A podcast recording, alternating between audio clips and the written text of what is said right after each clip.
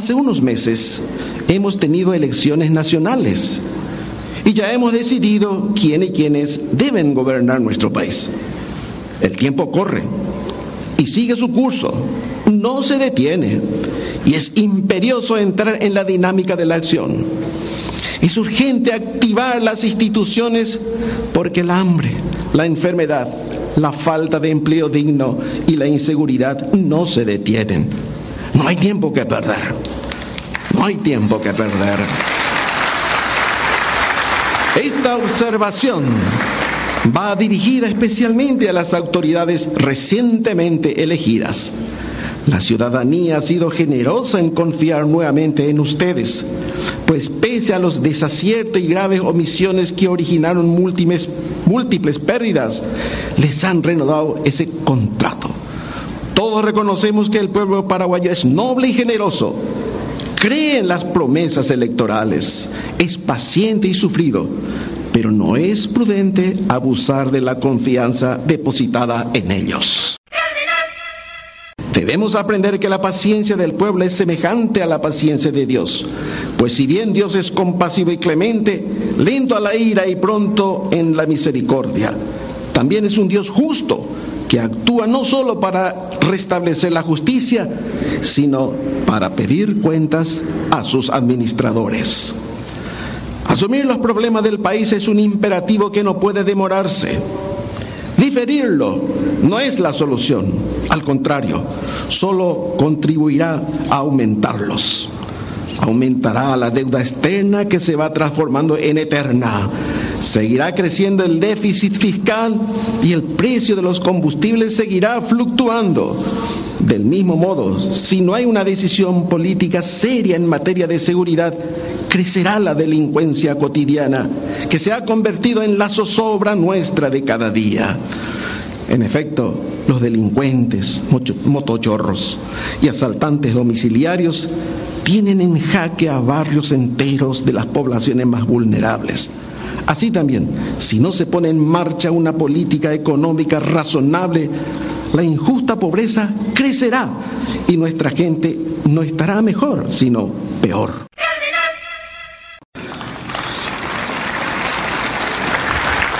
Una, una preocupación reciente y palpitante es el caso del Instituto de Previsión Social.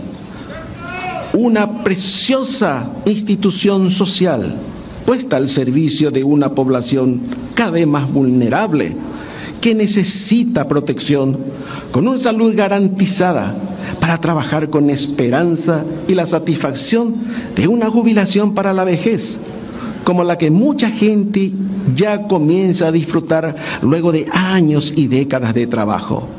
Ese fondo jubilatorio debe permanecer cerrado para su único objetivo, asegurar una vida digna a los obreros y trabajadores después de tanto esfuerzo.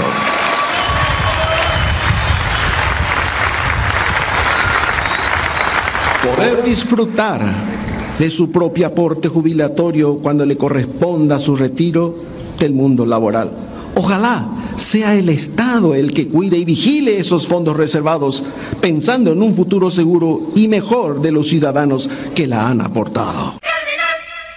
Puede que la Iglesia haya dedicado dos años a los laicos, apelamos a la conciencia de cada uno de ellos y a su voluntad, para que cada vez más asuman su compromiso bautismal de ser verdaderos protagonistas en los diversos ámbitos de la sociedad. Por eso les digo a los laicos, no teman ser testigos del Evangelio de Cristo, ante todo en el seno de sus familias y hogares, y cada vez con mayor empeño ser portadores de la palabra de Dios en las universidades, en todas las instituciones civiles, administrativas, judiciales, legislativas, militares y policías, en sus puestos laborales, en las calles y en el trajín cotidiano. Anímense a revisar las estructuras injustas que se han establecido y tengan el coraje de derribar la barrera que oprime a nuestro pueblo. Busquen los modos más eficaces para combatir la irritante pobreza extrema, la corrupción y la impunidad. Pongan sus máximos esfuerzos para extirpar el cáncer del narcotráfico, el lavado del dinero y el tráfico de personas que tan execrables injusticias. Hace unos meses hemos tenido elecciones nacionales y ya hemos decidido quién y quiénes deben gobernar nuestro país.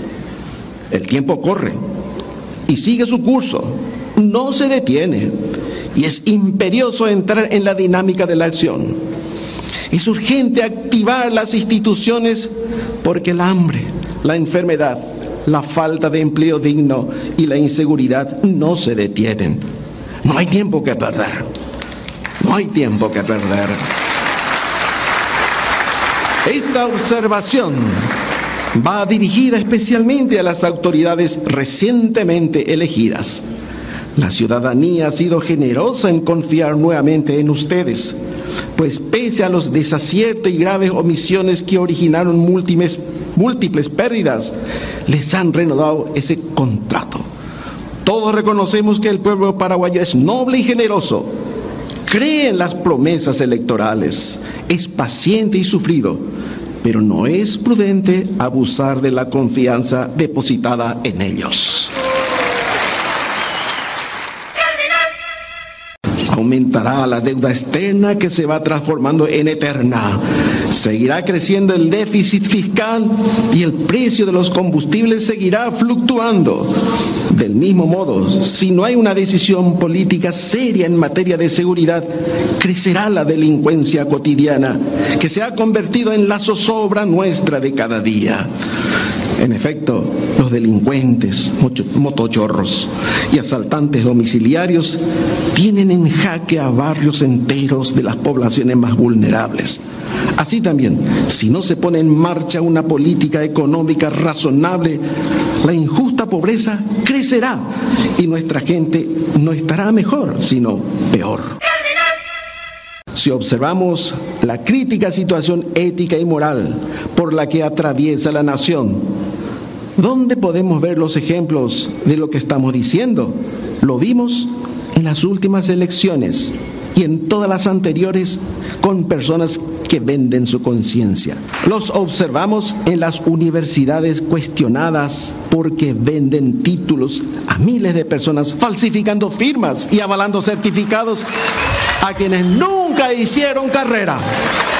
De esta manera, contamos con supuestos profesionales que no saben decir lo que supuestamente saben pues uno se da cuenta que alguien sabe algo cuando lo sabe decir. Se están dando títulos a analfabetos funcionales que no comprenden lo que leen.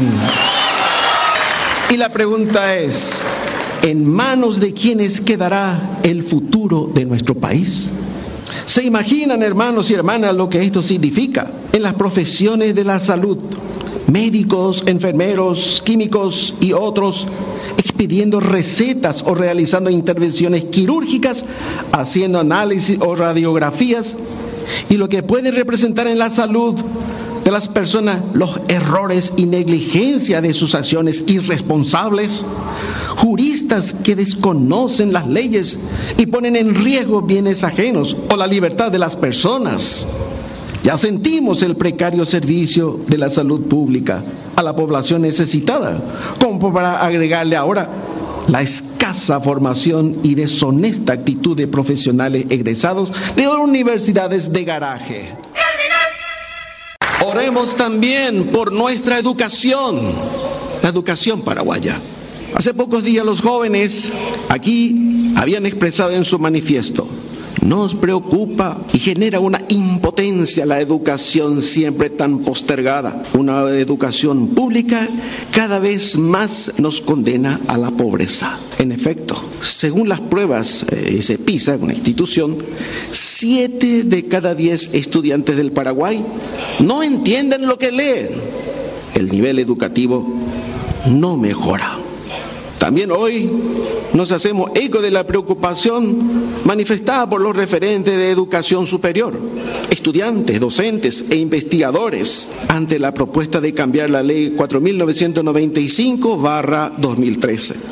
La revisión, derogación o enmienda de la ley de educación superior requiere de análisis profundo, opinión de expertos, y amplio debate. Dicha ley es un avance muy importante en la historia de la educación superior del Paraguay. Plantearla de manera inconsulta y apresurar cambios hasta tal punto de proponer la gobernanza del órgano que rige la educación superior en instancias políticas corre el peligro de atentar contra principios constitucionales, como es la autonomía universitaria. Esto no estaría garantizado si también se somete la educación superior a intereses sectarios como es el poder político hoy tan cuestionado desde distintos ámbitos. Debemos rezar por nuestra educación. También urge rezar contra la violencia hacia la mujer. Hoy sigue habiendo mujeres que sufren violencia. La violencia psicológica, violencia verbal, violencia física, violencia sexual.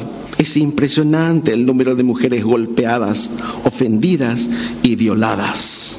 Hace unos tres días nada más se cometió otro feminicidio.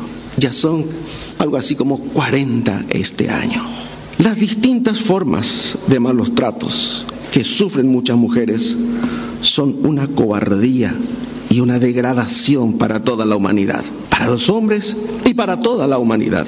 Los testimonios de las víctimas que se atreven a romper su silencio con un grito de socorro que no podemos ignorar.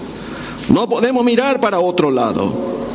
Recemos por las mujeres que son víctimas de la violencia para que sean protegidas por la sociedad y para que su sufrimiento sea considerado y escuchado por todos.